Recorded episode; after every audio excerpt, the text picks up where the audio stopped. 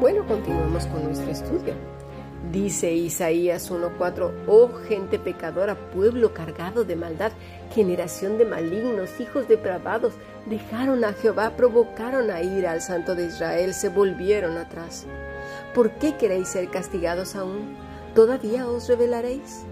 Toda cabeza está enferma y todo corazón doliente, desde la planta del pie hasta la cabeza, no hay en él cosa santa, sino herida, hinchazón y podrida llaga no están curadas ni vendadas ni suavizadas con aceite. ¿Qué es lo que está diciendo el Señor? Pues lo mismo que dice en Apocalipsis 2 y 3, tanto hincapié ya se ha hecho en ello. Dices que tienes nombre de vivo, pero estás muerto. Toleras el pecado de los Nicolaitas, de Balaam, que se maldicen unos a otros, que hay pleitos intestinos, que toleras el, espíritu de Jezabel. Y cuando hablamos del espíritu de Jezabel no estamos hablando de gente mandona. Malamente se ha interpretado eso.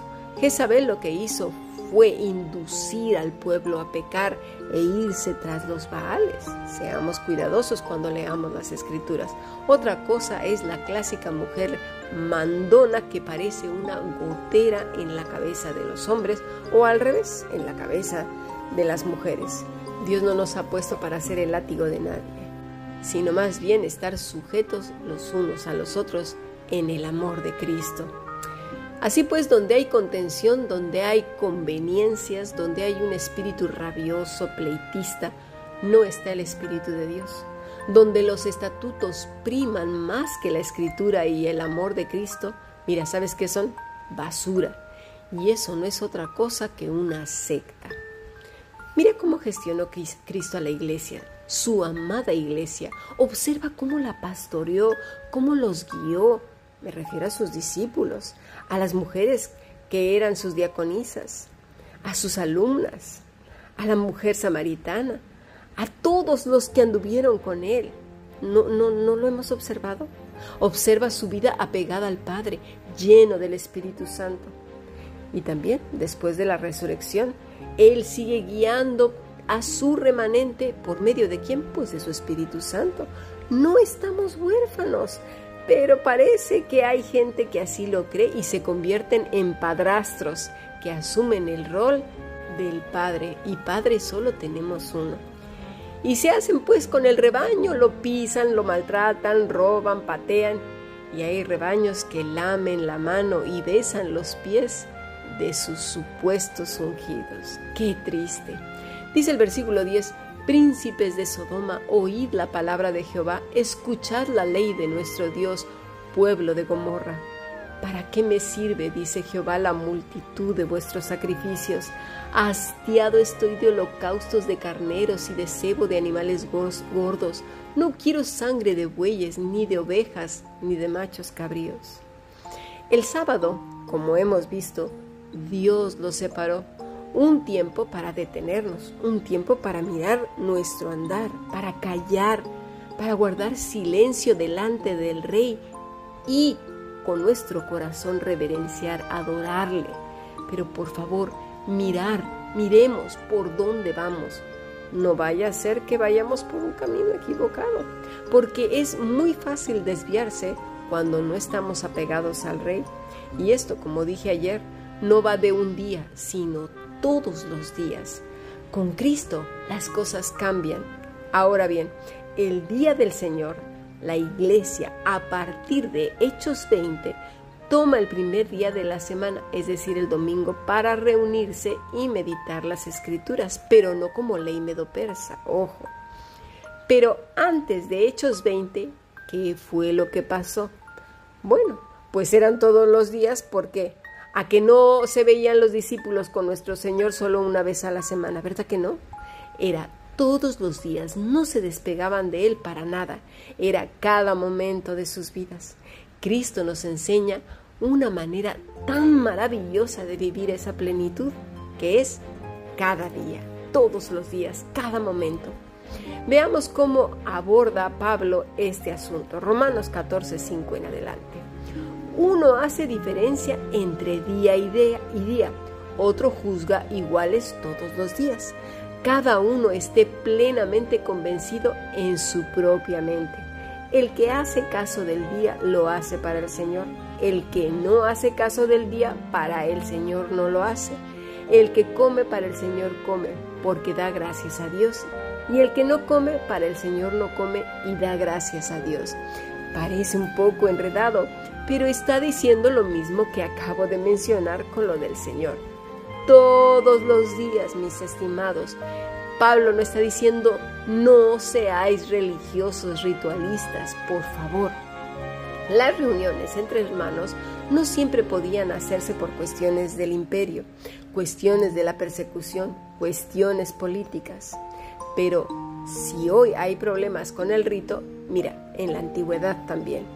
Sin embargo, y lo que diferencia es que la perversidad ha llegado a tal punto que los días de reunión, mira, apestan tanto a podrido que son verdaderamente repugnantes en muchos lugares de la tierra. No digo que en todos, pero sí que en muchos lugares, porque el rito se ha instaurado y todos pelean y combaten por ese rito, que si es esta música, que si no es esta música, que si se levantan, que si se paran, que si levantan las manos, que si se arrodillan, que si, se convierten en pollo, que si se convierten en dinosaurio. Bueno, y venga, va, que si hablan en lenguas extrañas, que si hablan en marciano, en plutoniano, yo que sé, pleitos y pleitos y más pleitos. En cuanto a la liturgia, pues este pleito es a partir del siglo XV y que se instaura en todas las denominaciones y viene precisamente de la iglesia tradicional. Hoy ninguna denominación se salva, todos tienen la misma forma. De hecho, la religión tradicional, es decir, la católica y la cristiana, son tan parecidas que las diferencias se van acortando cada vez más. Una hipocresía e idolatría tremenda, con la diferencia que la iglesia tradicional aún tiene lo de la transubstanciación y eh, adora aún imágenes. Pero la supuestamente iglesia cristiana de la cual estoy hablando, pues adora gente, el rito, estatutos y aún que a lo mejor obviamente no cree supuestamente en la transubstanciación, se me enreda la lengua. Eh, cuando come el pan no se atreve ni siquiera a morderlo. Entonces con la mente dice una cosa, pero aún con el cuerpo dice otra. ¿Nos damos cuenta? Tiempos de angustia vendrán donde la gente se rasgará los vestidos y aún la carne, porque sabes qué, aún estamos a tiempo de volvernos de estos caminos de religiosidad para volvernos al Señor, de justificarnos delante de los hombres por actitudes rabiosas diciendo que defienden la obra cuando claramente es por dinero y sus intereses personales. ¿A quién vamos a engañar? Porque una cosa es cuando se discierne a través del Espíritu de Dios y otra es querer engañar cuando ya estamos siendo llevados por la ira, la envidia, se nota enseguida con ojos rabiosos, el tono de voz, del rostro, todo cambia. no nos hagamos necios. Isaías 1.12 dice así, ¿quién demanda esto de vuestras manos cuando venís a presentaros delante de mí para hollar mis atrios?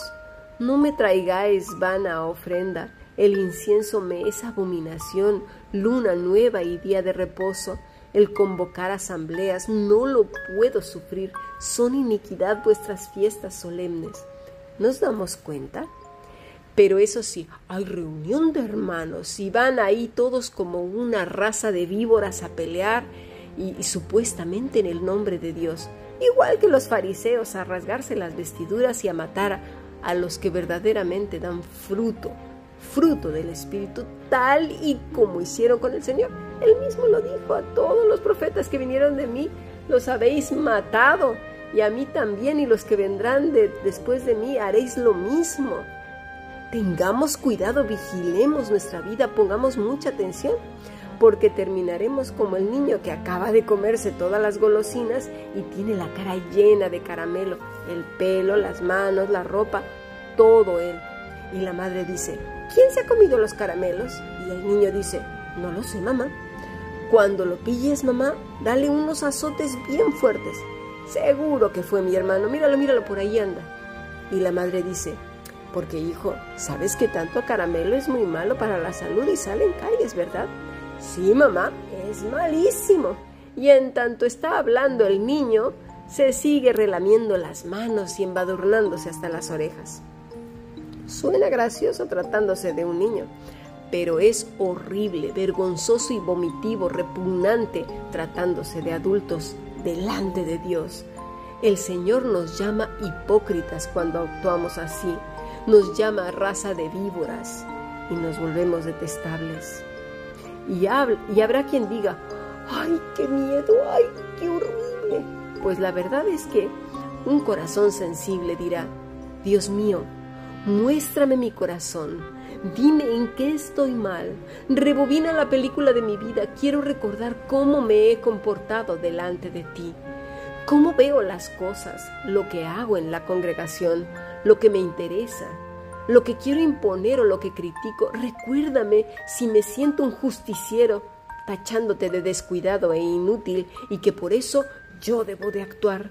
Muéstrame si mi corazón te juzga, te acusa, si invalido tu palabra para poner los intereses de los estatutos por encima de Cristo, las asambleas a las cuales yo he considerado como sacrosantas por encima de tu voluntad. Padre, abre mis ojos al entendimiento para que me arrepienta y conduce mis caminos por la senda del justo y abandone para siempre y por siempre aquellas cosas, Señor, que tú me has mandado que ni siquiera las vea de cerca.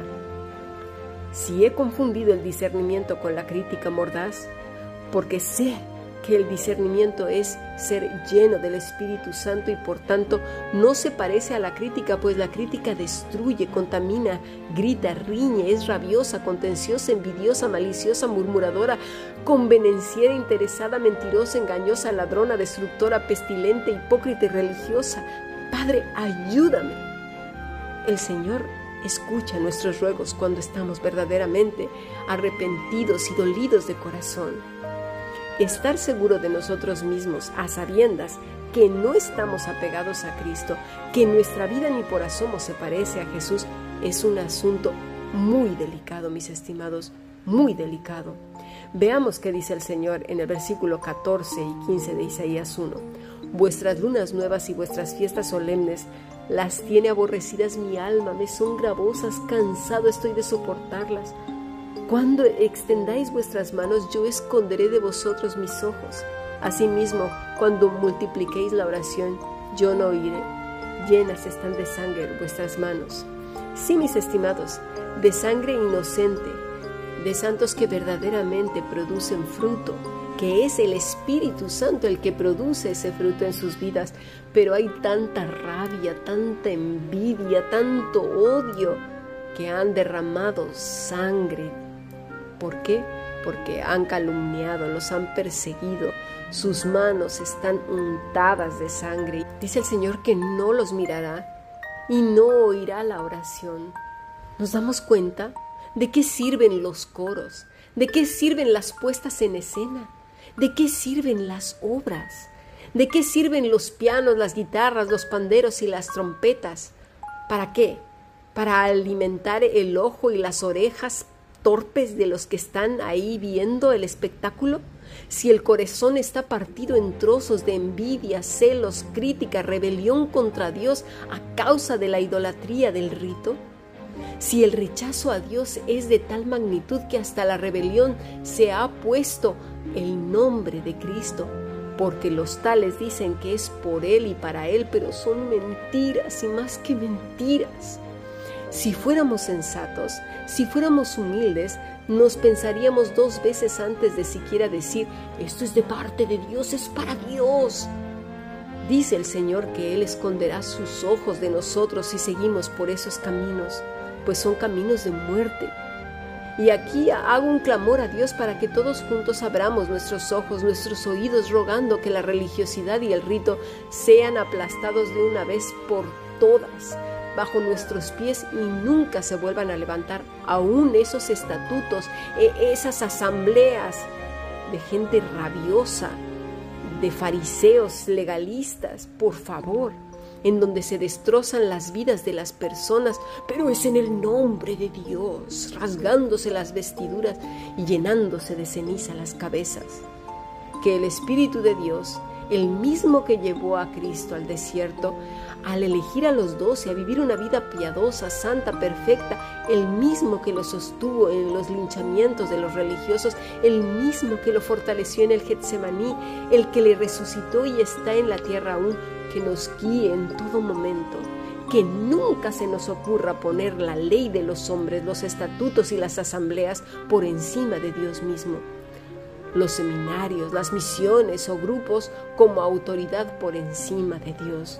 Ojalá lo podamos comprender, pero cabalmente, porque todos estos se quedarán y llorarán amargamente y se darán cuenta de eso, y se darán cuenta que no les salvó, no les perdonó sus pecados, no les dio la llenura ni la santidad, eran solo y nada más que ritos, estatutos y asambleas. Cristo, mis estimados, Dice el versículo 16, lavaos y limpiaos, quitad la iniquidad de vuestras obras de delante de mis ojos, dejad de hacer lo malo, aprended a hacer el bien, buscad el juicio, restituid al agraviado, hacer justicia al huérfano, amparad a la viuda, venid luego, dice Jehová, y estemos a cuenta. Si vuestros pecados fueren como la grana, como la nieve, serán emblanquecidos, si fueren rojos como el carmesí, vendrán a ser blancos como la blanca lana, si quisiereis y oyereis comeréis el bien de la tierra. Pero si no quisierais y fuereis rebeldes, seréis consumidos a espada, porque la boca de Jehová lo ha dicho. El tiempo se acaba, mis estimados, y esto no se resolverá en un domingo de culto, se resolverá hoy si caemos a sus pies, si soltamos todo lo que consideramos como grande, como sacrosanto, la gente, los estatutos, los seminarios, las asambleas, los diplomas, los maestros de maestros. Nada de eso sirve, nada de eso salva ni perdona, no tiene valor delante del rey. ¿Que no nos damos cuenta? El Señor está viniendo y no habrá más tiempo dice el verso 20, si no quisiereis y fuereis rebeldes, seréis consumidos a espada, porque la boca de Jehová lo ha dicho. Y dirán algunos, ¿y cómo debo vivir? Pues sin ritos. La única autoridad es Cristo y las escrituras. Observa lo que dijo Él, lo que vivió, observa su dependencia del Padre, observa su vida que era plena en el Espíritu Santo, que no se afanaba de las cosas del mundo, que no entró en la jerga religiosa, que Él es el Señor del Shabbat, Él es el Señor del Shalom, y no habrá Shalom en alguien que aunque se arte de decir que es cristiano, viva en el seno de la religiosidad. Vayamos pues a los pies del Rey, al Señor de nuestros días, todos los días y celebremos que el Rey viene y viene pronto. Gálatas 4, 8 al 11 dice así, ciertamente en otro tiempo, no conociendo a Dios servías a los que por naturaleza no son dioses. Mas ahora, conociendo a Dios, o más bien siendo conocidos por Dios, ¿cómo es que os volvéis de nuevo a los débiles y pobres rudimentos, a los cuales os queréis volver a esclavizar? Guardáis los días, los meses, los tiempos y los años. Me temo de vosotros que haya trabajado en vano con vosotros. Si tan solo este mensaje llegara a los que andan haciendo tropezar a sus hijos, a sus hermanos, si tan solo llegara a quienes inocentemente ignoran y se arrepintiesen y recondujeren su vida a la cruz, habría gran gozo en los cielos por un pecador que se arrepiente. Busquemos al Señor y que nos muestre en todo lo ancho, largo, profundo y espacioso de nuestro corazón qué hay ahí adentro y con sinceridad arrepintámonos y caminemos en la senda del Rey. Y si estás libre, gózate en el Señor. Gocémonos en el Señor, ya sea que te arrepientas y vuelvas al Señor, o ya sea que reafirmes tu fe y que sea el shalom, la paz de Dios en nuestros corazones. Sigamos aprendiendo, bendiciones.